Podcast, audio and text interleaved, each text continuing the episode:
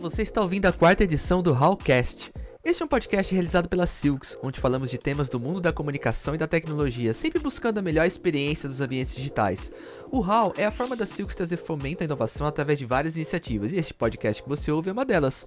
Neste episódio, eu, Anderson Costa, gerente de conteúdo da Silks, recebo novamente convidados especiais para falar sobre branding e empatia.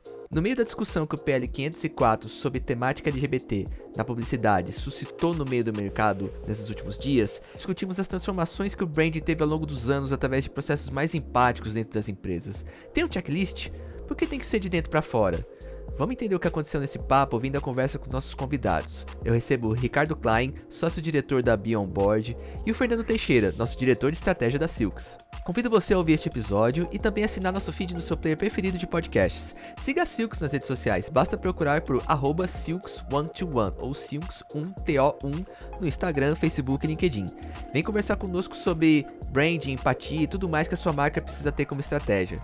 Lembrando aqui que a diversidade faz parte dos valores que complementam a Silks como empresa. Por isso somos contra esse projeto de lei. Acreditamos que a comunicação reflete a sociedade que busca sempre ser mais plural e diversa. A representatividade a representatividade importa e muito.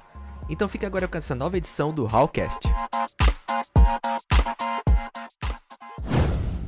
Fala Anderson, boa tarde ou bom dia, né, para quem está ouvindo aí, não sei em que momento, ou boa noite até, mas prazer estar com vocês, da Silks, Fernando, prazer estar com você mais uma vez, né, Fernando, agora virtual. Trabalho com marcas já desde 96, então tenho bastante história para contar e dividir, vai ser um prazer estar com vocês nesse momento. Andy, eu que agradeço a oportunidade, ainda mais de bater, vamos dizer, jogar um pouco de confete também, de rever agora virtualmente o Ricardo, que a gente já tem, vamos dizer, um relacionamento bacana. E a oportunidade de falar um pouco também sobre, sobre um tema que, sei lá, eu tenho 20 anos só de Silks, mas eu sou uma pessoa apaixonada por marca desde que eu acho que eu entrei na escola eu não vou alongar muito, mas eu lembro de aulas de educação artística, eh, onde a gente tinha tema livre e eu ficava reproduzindo alguns logos, coisas assim que depois eu descobri muita coisa mais por trás disso. Então acho que a gente vai ter um bom papo. Obrigado. Legal, vamos nessa. É bom, o tema que a gente preparou hoje, como vocês ouviram na apresentação, não podia estar tá mais quente do que nunca, né? A gente está gravando hoje no dia 23 de abril. Nessa semana tá tendo uma baita discussão no mercado publicitário, especialmente por conta do projeto de lei 504, que está nesse momento em discussão na Assembleia Legislativa de São Paulo, sobre a abolição da comunicação LGBTQI, da comunicação publicitária isso atinge campanhas que usam esses signos, essas pessoas, esses, essas, esses perfis acho que da minha parte, pelo menos, já começando a abrir o papo com vocês, é, é, é, um, é muito complicado a gente falar desse assunto, mas é, a gente está lidando há muitos anos já com a inclusão da, e com maior diversidade nas, na, na comunicação das marcas, né? Como um todo. E aí, é, eh, para a gente entrar nesse assunto, até respondendo um pouco esse movimento, eu queria entender de vocês, especialmente do Ricardo, que eu acho que tem uma bagagem gigante para compartilhar com a gente sobre isso. É, acho que o, o, o branding em si está tentando responder esses movimentos da sociedade é, sobre mais empatia das marcas como um todo, né? É, mas como que o, o, o brand consegue fazer isso de fato, né? A gente está falando de mudança de posicionamento, de inclusão de novos signos. Como que o brand de fato responde a isso tudo, já que isso é uma urgência da sociedade como um todo hoje? Boa, boa pergunta e dificílima resposta, Anderson, porque no fundo o branding é uma gestão, né? É um processo de gestão, gestão de marcas grandes, pequenas, bonitas, feias, é, nacionais, multinacionais. E dentro desse contexto, o branding, na verdade, respeita as pautas internas da empresa, respeita os valores, respeita a cultura. Então, dentro de um processo evolutivo, vamos dizer assim, na história da humanidade é, corporativa, você tem claramente, se a gente resgatar lá atrás, né, campanhas onde a mulher era um estereótipo daquela dona de casa que lavava a roupa do marido, passava, se a gente relembrar os antigos anúncios de revista na época áurea das revistas, a gente pode ver várias mulheres super retratadas como aquela dona de casa pacata, boazinha, com a comidinha quente na mesa para o marido quando ele chegava do trabalho. Isso não se vê mais, né, há um bom tempo já. Então é um processo de evolução que, na verdade, a comunicação como um todo, ela vai trazendo para a sociedade. e agora a gente vê um novo salto, né? Hoje a gente vê uma nova história, uma nova onda, uma boa palavra, uma nova onda é, dentro desse processo. E o branding ele se adapta à gestão de cada empresa, como eu coloquei no início aqui da minha abertura. Está muito conectado, Andy, com o que a empresa tem de cultura, de valores e como ela expressa isso no dia a dia. Não dá para fabricar artificialmente uma mudança da noite para o dia. É algo cultural e individual, se a gente considerar a empresa a empresa. Começando a responder aí um pouco. Eu queria até, na verdade, continuar, vamos dizer isso que você colocou, Ricardo, é que eu acho que um ponto de vista também é pacífico, que a marca ela vai acompanhar a transformação social como você mesmo falou, vamos resgatar a publicidade lá dos anos 50 até, um pouco antes disso, aonde necessariamente eu só precisava apresentar o meu produto, é, um contexto, muitas vezes era até um ilustrador, né, quando começaram aquelas é, com nanquim, etc., e compre. Eu não tinha uh, uma necessidade grande de diferenciação, porque eu tinha muita abertura de mercado e não tinha uma formação de senso crítico ainda de pesquisa, de autoconhecimento. E hoje, se a gente olhar, vamos dizer, principalmente para gerações que estão entrando agora no mercado de consumo, o nível de exigência e entendimento em relação ao que uma marca uh, deve responder, né? Para a sociedade como um todo, além dos seus atributos, vamos dizer, do, do produto e do serviço, isso vem, vamos dizer assim, em sinergia com uma sociedade que está cada vez lutando para ter menos rótulos, ser enxergada menos como números, né? É, eu vou voltar até a questão da PL 504, mas hoje eu não tô, sabe, eu tô esperando uma marca que me reconheça em termos, assim, no, no, no, meus, no meu caráter mais individual, mais é, pessoal possível. Isso é, indifere do, da minha do meu posição política, do meu credo, uh, da minha orientação sexual. Algumas marcas já estão acompanhando isso e revendo, enquanto outras não.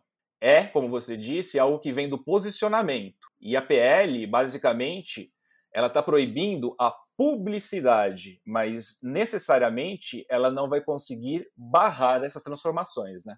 É, mas aí tem um ponto também que eu queria adicionar à discussão, que é o seguinte: é, o brand reflete o valor, das, o valor das empresas, né? Só que as empresas são formadas de diversas camadas da sociedade. É natural que essas mudanças, inclusive, passem a transformar as próprias empresas ao longo dos anos. Né? Acho que deve ter muitos casos aí de empresas que mudaram é, muita coisa de seus posicionamentos e propósitos, muito porque as pessoas dentro da empresa mudaram, a sociedade mudou, essas, essas pessoas passaram a refletir outras coisas dentro das empresas. E o que é discussões como a PL tem, tem, tentado levantar é que essas discussões não representam meio a sociedade, mas a sociedade é, ela é hoje ela é isso, ela, ela é essa, essa fragmentação toda, né? De diversos credos, de diversas é, preferências, de diversas etnias. De, então, tipo, tudo isso está representado, né? Eu sei que é. Acho que o, o brand ele, ele tá muito atrelado a valores específicos de cada, de, cada, de cada marca, de cada empresa. Mas eu acho que, não, não sei o que você acha, Ricardo, mas cada vez esses valores eles vão ficar um pouco mais abrangentes como um todo, né? Porque a gente está pensando muito em uma sociedade cada vez mais fluida, né? Quanto mais fluida a sociedade, mais fluido nós somos como indivíduos e mais fluido é o trabalho que a gente faz também, né? Acho que sim, Anderson, mas no fundo é uma questão, no meu ponto de vista, tá, e muito particular, é uma questão que, assim, a gente não pode também ficar pautando os nossos valores de acordo com os novos movimentos, tá? Tô, tô, tô dizendo isso com cuidado, porque, assim, valores são valores, né? Os valores são, são é, é, sólidos, são pilares, né, da sociedade, uhum. é, como pessoa física e como pessoa jurídica. Então, eu acho que o que está por trás de tudo, de toda essa conversa, da 504, não 504, enfim, é o respeito. É não tem mais espaço para intolerância. É o respeito ao ser humano, é o respeito ao indivíduo, é o respeito ao meu vizinho. Acho que é, é por aí, entendeu? Esse é um valor que, poxa, não, não há quem, quem, quem questione, né? Respeitar o meu próximo. Agora, a gente começar a mudar de acordo com os valores né, muito específicos de um ou de outro, aí passa a ser perigoso, porque você pode descaracterizar um pouco é, quem você é como empresa, como marca, como indivíduo também. Não sei se eu consegui trazer um ponto aqui nessa discussão. Acho que faz sentido. É, eu, eu quando eu me expressei também, eu não, eu não quis dizer que essas mudanças fragmentam a própria empresa. Eu quis dizer que elas preenchem e transformam, né? Tipo, elas reforçam o que a empresa pode ser, né?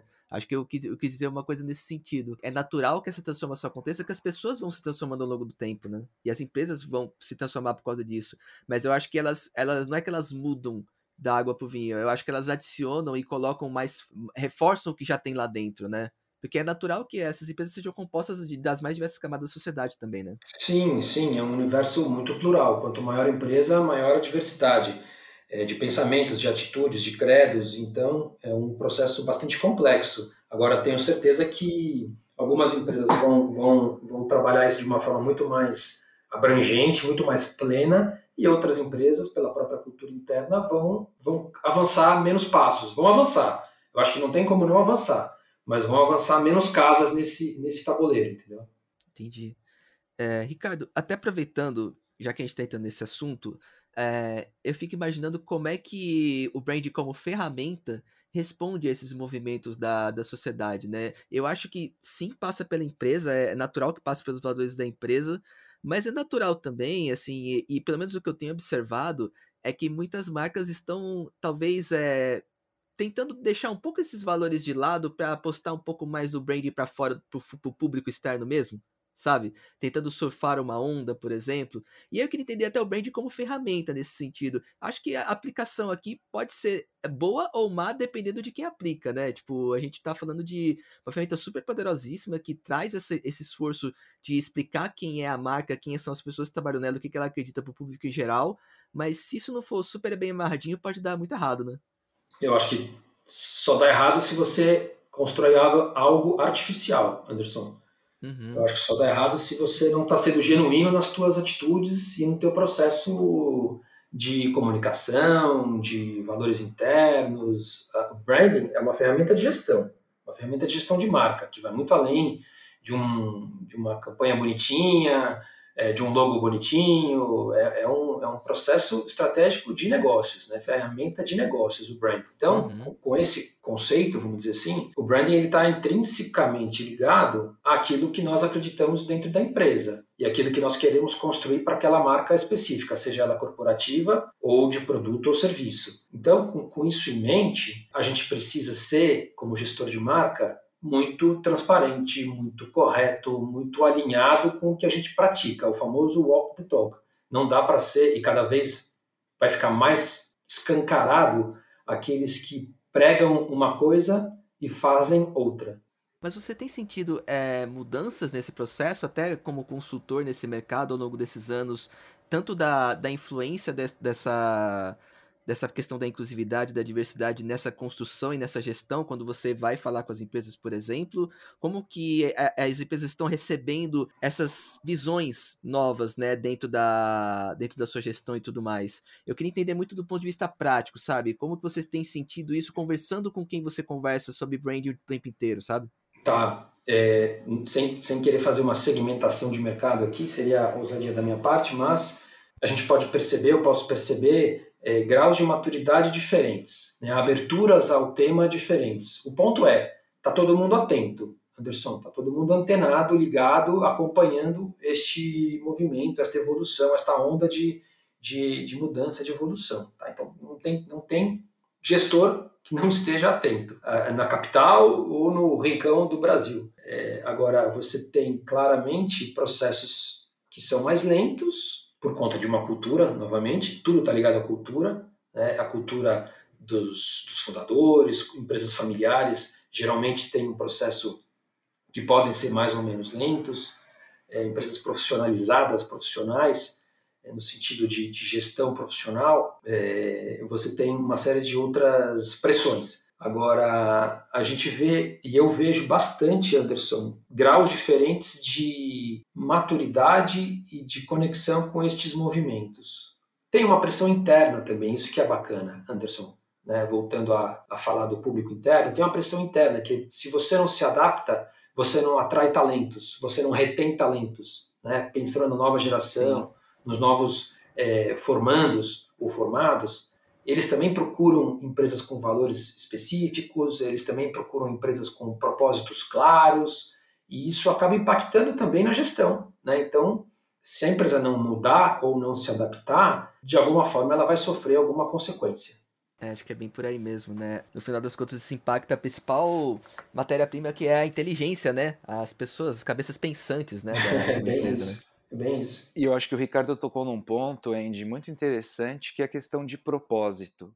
Porque dentro, vamos dizer, de toda uh, essa estratégia de gestão, onde eu tenho posicionamento e realmente atuação, porque o branding ele é vivo, eu preciso até mesmo, como ele citou, uh, implementar, fazer o que, uh, na verdade, eu me proponho. A gente tem essa questão também de construção de conexão emo emocional com o meu público. Até falando desses, vamos dizer, novos consumidores e da diversidade, né, que a gente tem, o principal ainda objetivo do branding é esse, é atrair através, né, de construção de conexão emocional, que tem muito a ver até com o tema que você levantou da empatia, e ter reciprocidade e, vamos dizer, uma constância nesse tipo de relacionamento. E uma das pesquisas, sei lá, eu li isso acho que no começo do, do ano passado, na verdade, era uma pesquisa da Euromonitor, e estava é, destacando exatamente isso, né? Que as empresas, pelo menos, elas estão sim acompanhando essas transformações é, dos novos consumidores e das relações de consumo, né? porque esse é um outro ponto também, o como a, a gente está consumindo hoje, para elas começarem a rever a forma uh, não só de comunicação, mas também rever os produtos, né, para uh, eles serem mais acessíveis para todo mundo e começarem também a incluir, a representar indivíduos que vão além do mainstream. Então, sabe, isso é, é também o que eu vejo de um movimento, pelo menos global, para a gente começar a pensar realmente em como reduzir né, esse preconceito que, e as diferenças que hoje ainda elas nos assolam um pouco. Beleza, e aproveitando, Fê, que você puxou o papo, é, imagino que você está muito de olho aí com o radar ligado em relação às movimentações de marca aí que tem apostado um pouco mais nessa inclusividade, né? Queria que você desse um pouco do, do que, que você tem visto aí de legal e até em relação a pesquisas e tudo mais, em relação ao que você, tem visto, o que, que a gente pode olhar para o mercado e tentar entender em relação a essas conversas sobre inclusividade que acho que podem ser um bom exemplo, ou pelo menos um bom caminho para a gente é, tomar algumas alguns nortes bacanas em termos de, tanto de da comunicação com o mercado externo, mas até tentar até olhar um pouco para o interno como eles estão fazendo e tudo mais. A marca sempre, vamos dizer, tinha carregado o homem com seu corpo atlético bem definido, a mulher também com o corpo esculpido, principalmente em anúncios de, de lingerie, né? E uh, uma campanha recente trouxe realmente pessoas reais, com acima, abaixo do, do peso, mostrando que realmente a, a marca, eles estão fazendo o produto para todo mundo. A gente traz isso para o mercado até local, a Dove, ela sempre, embora, vamos dizer, dentro do guarda-chuva da Unilever, ela também sempre teve um, um, posicionamento inclusivo, caracterizado até por, por, algo que não é simplesmente um mote, né? até um posicionamento de, de valorizar a beleza real.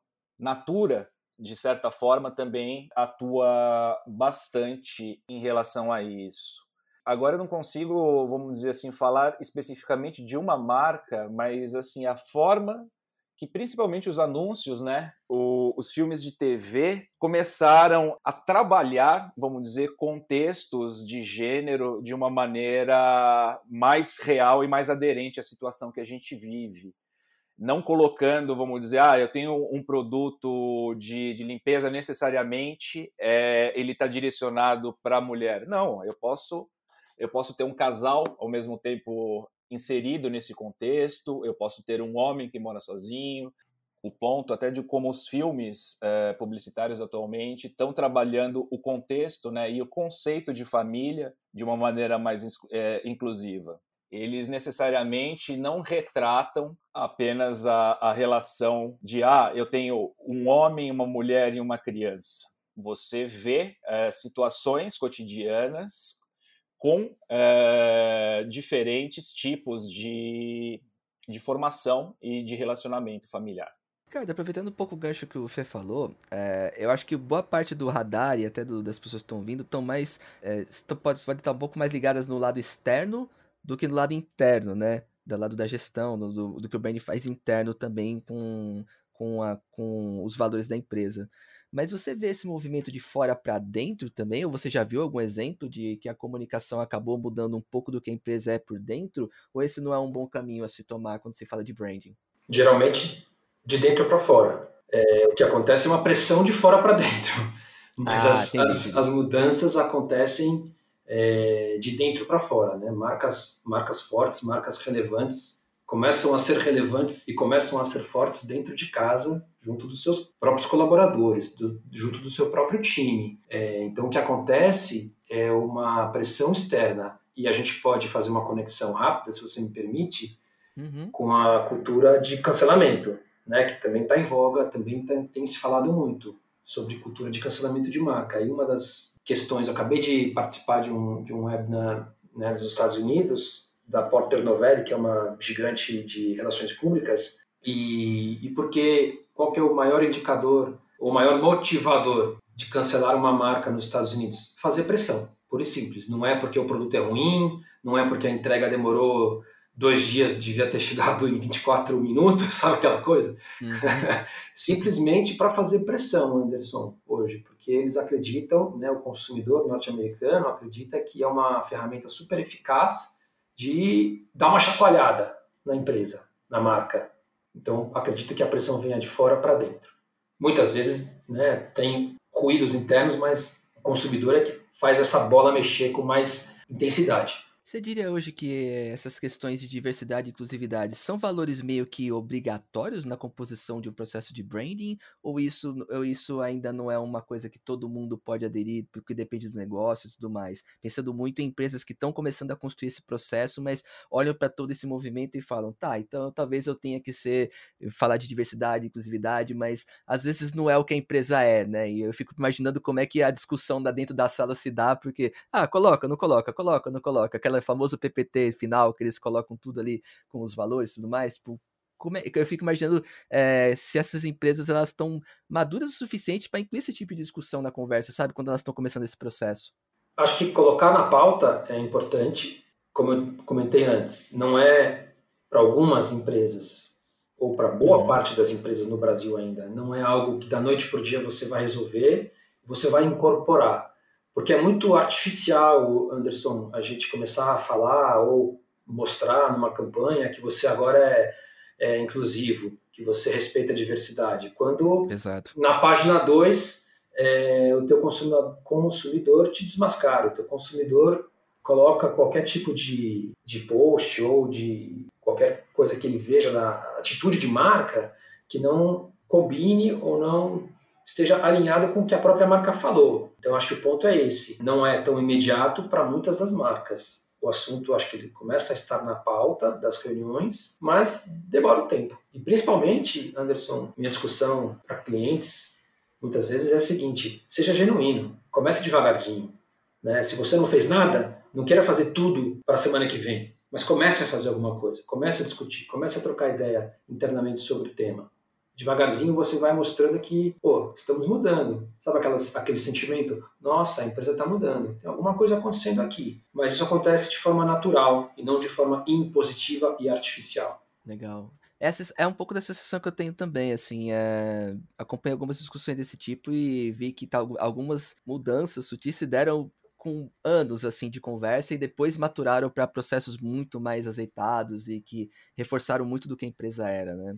Uhum. E até, Ricardo, eu queria aproveitar. É, você consegue citar exemplos de, de, de brand que tenha que tenha esse sinal de empatia assim, super, é, super acentuado, ou pelo menos que você observou de transformações recentes que foram muito efetivas para a marca em si, eu falando efetivo no sentido de é, boa resposta da, dos próprios stakeholders, da, dos clientes e do público interno tudo mais, mas se você lembrar de exemplos, você possa compartilhar com a gente? Vou te falar de um de fora e um de, e um de dentro. Então, uhum. acho que, assim, é clássicos. Assim, é, o, o, Fernando trouxe num, num, olhar, eu trago num olhar um pouquinho diferente, que é o da diversidade.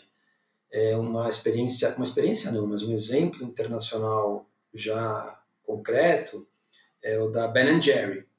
Ben Jerry é uma sorveteria né, que você conhece e ela tem um posicionamento, ela tem uma atitude de marca muito clara, muito concreta. Ela compra a briga, ela fala de diversidade, ela trabalha com a diversidade de uma forma muito concreta, de uma forma muito real.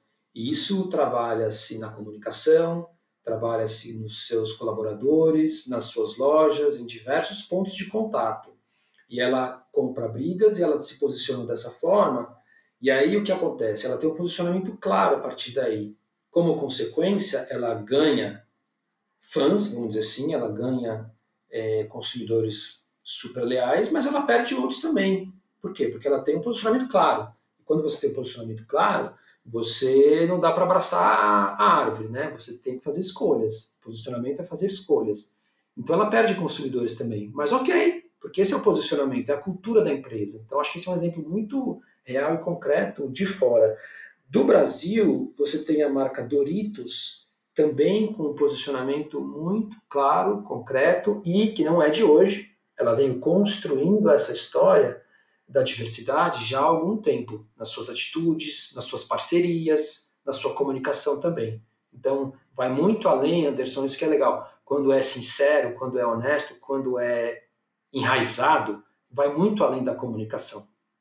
Parte dos valores que permeiam atitudes, que permeiam parcerias, que permeiam é, comportamentos diferentes com seus parceiros e também com o público final consumidor. Você diria que esse, esses baby steps, né, esses passos pequenos que a empresa tem que dar é, para poder começar um processo mais empático internamente, para que depois isso reverta. É, isso é parte de um checklist? E se é um checklist, quais seriam os outros passos assim que uma empresa tem que seguir para começar a ter esse a maturar esse tipo de discussão dentro de casa? E eu acho que o começar é um deles, mas eu fico imaginando se existe um checklist para isso. Puxa, Acho que tem um checklist, né, que pode variar de empresa para empresa, de cultura para cultura e de porte para porte. Né? Quanto maior a empresa, uhum. maior o número de colaboradores e mais complexa é a mudança, mais complexa é você mudar o, o, a rota de um transatlântico de direção. Né? Então, acho sem dúvida, sempre terá um checklist de colocar o assunto na discussão, de envolver o RH, de envolver lideranças em diversos setores da empresa, em diversas hierarquias. Acho que um checklist, um dos pontos desse checklist é, sem dúvida nenhuma, desde o começo, trazer a alta liderança para a discussão, porque se a alta liderança não é, abraçar essa ideia, essa mudança, dificilmente isso cascateia para baixo. Né? Isso, isso tem eco na empresa como um todo. Então, Acho que é, é, conversar, é dialogar nas diferentes esferas, diferentes setores, começar a organizar isso em pequenos times, módulos, e isso vai devagarzinho ampliando essa massa crítica interna. Não dá para falar um checklist infalível para todo e qualquer contexto. É, Fê, é, e aí eu, eu transformo um pouco a pergunta para você do ponto de vista de estrategista de marca. Uhum. É, desse ponto de vista, existe um checklist quando uma marca vem falar com, com uma agência e precisa transpor esse, esses sinais, aí, essa comunicação mais empática do ponto de vista de publicidade? Por que, o que, que a gente olha, o que, que a gente tem que olhar para dentro da empresa. Tá claro para mim que ela tem que ter feito a lição de casa, uhum. mas do lado do ponto de vista de, de comunicação aqui, a gente tem que olhar para alguma outra coisa específica? trazendo até a forma, vamos dizer, que a gente trabalha. A gente trabalha focado no, no consumidor, é, é people-centric, na verdade. Então, o primeiro entendimento para o negócio dar certo é entender quem está tá consumindo. Eu posso entender muito bem do meu produto, é, da operação da minha empresa, do meu posicionamento, mas eu preciso entender quem é, hoje consome então, é, na verdade, a gente desdobra né, esse processo até na criação de, de personas. E se esse público é, é o único, ou a gente pode abrir também né, outras oportunidades para a marca, para o produto, para o serviço. Necessariamente não tem um checklist, mas é um trabalho de entendimento de público e o cruzamento, na verdade, com o posicionamento e o propósito de marca. É, essa essa uh, união é que realmente torna né, consistente uma, um trabalho não só de branding, mas também de desdobramento dele para comunicação e para relacionamento. Então, eu acho que é bem o ponto que o, o Ricardo citou. Assim, não é um checklist completo, mas olhando, vamos dizer, em termos de. olhando para a comunicação, eu preciso estar tá vive, vivenciando o meu público e a transformação constante, vamos dizer, não só nos hábitos de consumo, mas também na questão de, de visão de mundo. Porque necessariamente eu posso ter um posicionamento, se eu não estou vendo o movimento, vamos dizer, do meu consumidor, uma hora eu vou perdê-lo. Vou perdê-lo para uma nova marca, vou, vou perdê-lo para uma marca que já se atualizou necessariamente em, em relação às novas demandas, ou porque eu é, no, no final das contas, acabei ficando ultrapassado. By the way, a hora que ele, o Ricardo falou de Doritos, eu lembrei de Avon também, porque é um outro exemplo né, que nós, nós temos aqui de, de transformação de uma marca ao longo do tempo. É, queria fazer um comentário que, que eu acho super pertinente, super relevante e, no meu entendimento, preocupante, que é o seguinte, o Fernando, né, vocês falaram de empatia, que é uma palavra, uma palavra para mim muito, muito forte, Anderson, empatia, né? O que é empatia? É construir relacionamentos verdadeiros. Sim. Empatia, numa gestão de marca, é transparência, é cumplicidade.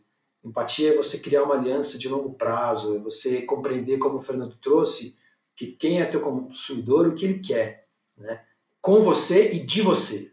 Porque cada vez mais também existe, e aí tem N indicadores é, mundiais, que trazem uma, um papel cada vez mais relevante das marcas na sociedade. Esse é um outro ponto interessante. Mas, falando da empatia, o que, que eu queria trazer para essa discussão? Muitas marcas, muitas pessoas, profissionais, é, começam a falar de, de, vamos dizer assim, pousar em Marte, mas eles mal conseguiram solidificar a sua presença na Terra. O que, que eu quero dizer com isso? a gente fica falando de diversidade, e tem que falar, né, pelo respeito ser humano novamente, mas a gente esquece de cumprir, às vezes, o básico, Anderson, do nosso consumidor atual, do nosso cliente atual, seja ele gordo, magro, baixo, alto, é, rosa ou azul, entendeu? A gente, às vezes, fica criando estratégias mirabolantes para atingir Marte e a gente esquece do beabá, entendeu? Estou conseguindo passar meu ponto? Que acho que é super relevante né? Não vamos esquecer do dia a dia, não vamos esquecer de quem está conosco, não vamos esquecer é, de cumprir com as nossas promessas já feitas no passado. Eu concordo contigo, eu concordo, mas existem algumas mudanças, sabe? Não, eu não vou transformar isso em uma provocação, que elas, na verdade, elas acabam tornando-se necessárias e quase que imediatas e paralelas, né, às outras transformações que a empresa normalmente passa né, ao longo do tempo nesse processo de gestão? Não, você falou uma palavra-chave. É adaptabilidade, né? Paralela. Uhum. Paralela. Ela não deve ser o foco exclusivo, mas ela deve ser paralela, quer dizer, ela, ela se soma. Ela não, sobre, ela não sobrepõe ou ela não elimina a anterior. Ela, a não ser que a anterior seja um lixo, né? Óbvio. a não ser que a anterior tivesse errada. Uhum. Aí, é claro, a gente joga fora. Né? E faz parte da nossa rotina de, de na gestão de marca. Uhum. Mas é, você trouxe essa palavra que para mim faz muito sentido, é paralelo, a gente tem que construir paralelo. E concordo, quer dizer, tem, tem, tem momentos como George Floyd, que é tão forte, que é tão impactante, que alguma atitude deve ser feita, né? algum posicionamento, não para todas as marcas também, né? mas para muitas delas fazem sentido, faz sentido algum tipo de, de posicionamento, algum tipo de atitude, e aí você entra num esforço paralelo. Mas é, o que eu vejo é isso, uma preocupação quase que cega em cumprir com alguns rituais, esquecendo que outras boas práticas na relação com o consumidor que constroem empatia acabam ficando esquecidas. Não, eu entendi teu ponto. É meio que criar esse lugar de fala com o consumidor e até com o público interno, né, de certa forma. Porque talvez, é, quando você fala de empatia, você fala muito de escutar o próximo, você fala muito de dar, de, de ouvir, né, de, e, e marcas como um todo estão mais acostumadas em dizer, né, estão mais acostumadas em comunicar, né, a comunicação é, é, é, é agora é de ida e volta também, né, muito processo de troca, mais do que o processo só de emissão e recepção clássico. E eu acho que eu entendi seu ponto. No final das contas, é, se, a, se, se, a, se a empresa não criar um, um, um ambiente propício para ter esse lugar de fala e ter essa discussão internamente para que isso reverbere de uma forma mais transparente e válida externamente, no final das contas, ambos os processos sofrem com isso, né? Porque são ser impactados tanto pelo público quanto, quanto pela própria gestão como um todo, né? É, precisa ser real, precisa ser verdadeiro. É, pode ser rápido, pode não ser rápido, depende da cultura da empresa aí. A gente sempre vai, vai ter esse gargalo né, da cultura interna. Mas concordo que tem que acontecer, é um processo evolutivo, os posicionamentos precisam ser revistos, muitos deles, para você continuar sendo relevante para o teu consumidor. A campanha da beleza real, né? Os discursos Sim. precisam ser reais, as atitudes precisam ser reais. Senão você constrói algo em areia.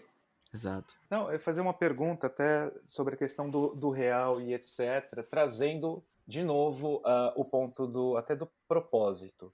Hoje, o que a gente tem acompanhado uh, de cobrança e, e de movimento por parte do consumidor, eles estão pedindo mais senso de coletividade das marcas, né? mais proximidade e que elas estejam mais acessíveis, que elas sejam, vamos dizer, é, uma forma de não só de resolver necessidades individuais, aspirações individuais, mas que estejam também uh, abraçando alguma causa global, alguma causa social. Já vem de longa data a responsabilidade ambiental. Agora, uh, até mesmo pelo momento que o mundo está passando, isso se desdobrou é, no, no, maior senso de responsabilidade social como um todo. E isso faz parte do branding.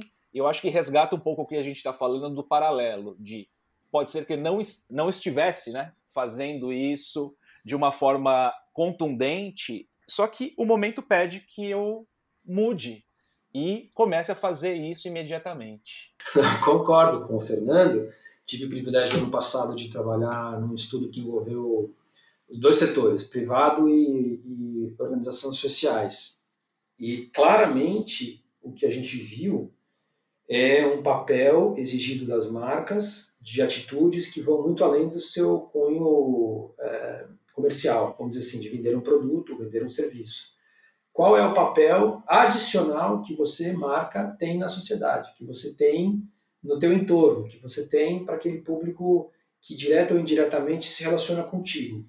Então, saíram também alguns estudos, eu estou até com um estudo aberto aqui da Edelman, que é um estudo que tem mais de 15 edições, chama Trust Barometer, muito bacana, e o ano passado eles fizeram um levantamento no meio da pandemia que eles colocaram uma série de questões, e uma delas dizia assim, né, consumidores mundiais, mais de 20 mil pessoas ouvidas, 71% é, de toda a amostra disse que iriam perder a confiança nas marcas se percebessem qualquer atitude de colocar é, lucro acima das pessoas, né, lucro acima do ser humano. Então, volta para a empatia, volta para uma série de outras questões, só para confirmar esse ponto que, que, o Fernando trouxe, quer dizer, é, é uma mudança estrutural mesmo, que vai, que passa pelo branding no final. E um reforço até de estudo, desculpa, Andy, mas a hora que ele falou da Elderman, eu lembrei da Cantor também, que a Cantor tem um outro uh, painel que é o Inclusion Index.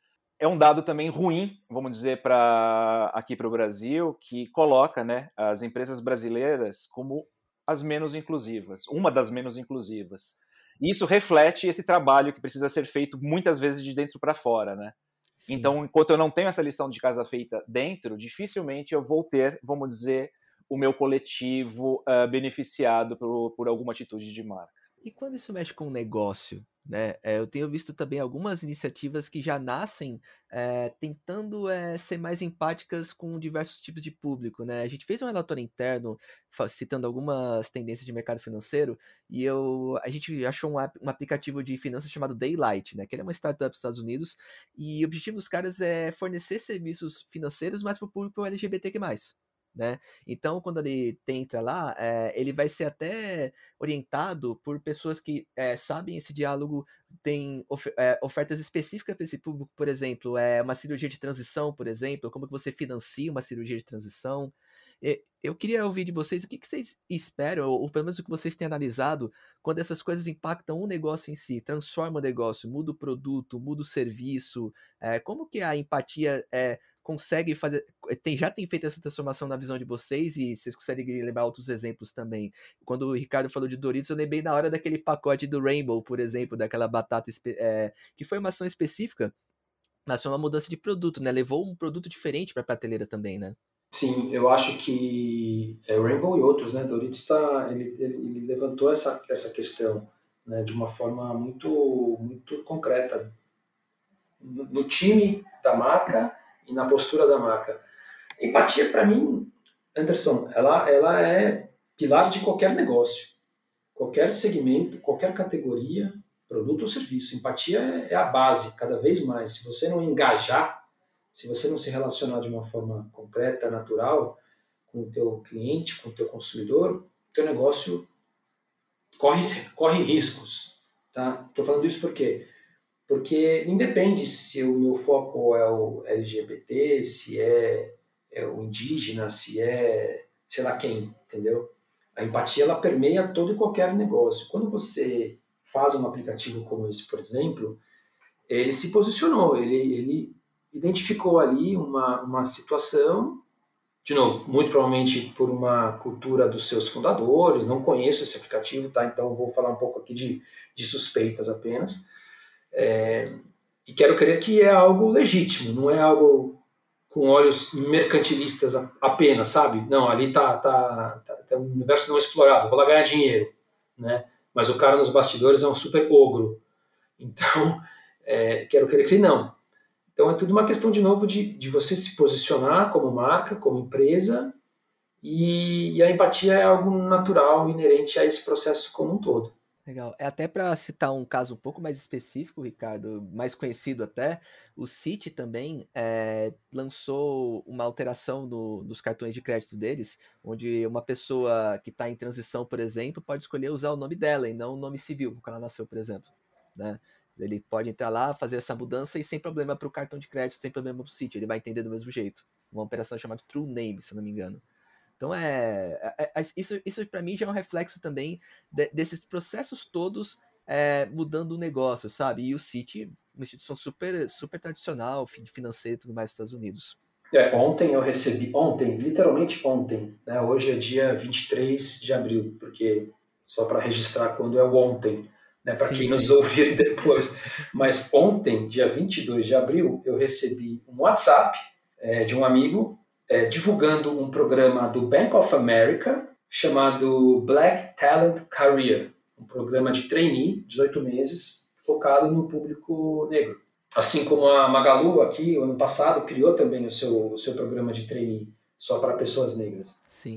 Eu posso citar um cliente da casa? Eu acho que a Adobe Adobe é, é, uma grande referência global. Ela é hoje uma das maiores empresas de software do mundo e, se não, a maior em termos de criatividade, no segmento de, de criatividade, né? E ela é, adota pratica, divulga, suporta muitos movimentos de representatividade e inclusividade. E o que eu vejo assim de, de diferente, que está alinhado e que isso está inerente no business e ela consegue é, passar, vamos dizer, o, o, esses valores de uma forma muito criativa, muito verdadeira. Então, eh, dá para ver que desde do interno a lição de casa foi feita, isso é suportado, isso tem uma governança interna e isso é passado, vamos dizer, para um público, que o público dela é, é, o criativo, não importa o que seja esse criativo, mas é o criativo.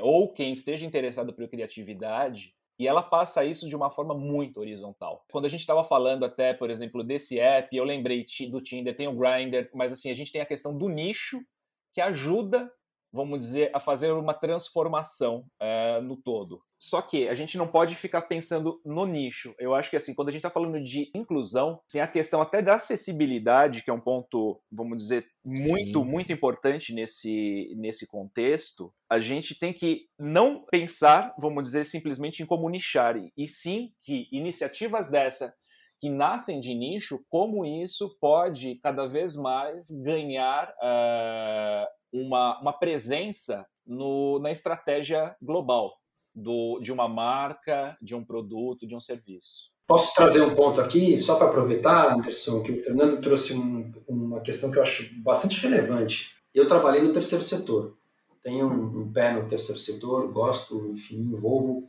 concretamente com, com situações, questões sociais. Trabalhei por dois anos numa instituição focada em inclusão de pessoas com deficiência física, auditiva, todas as deficiências.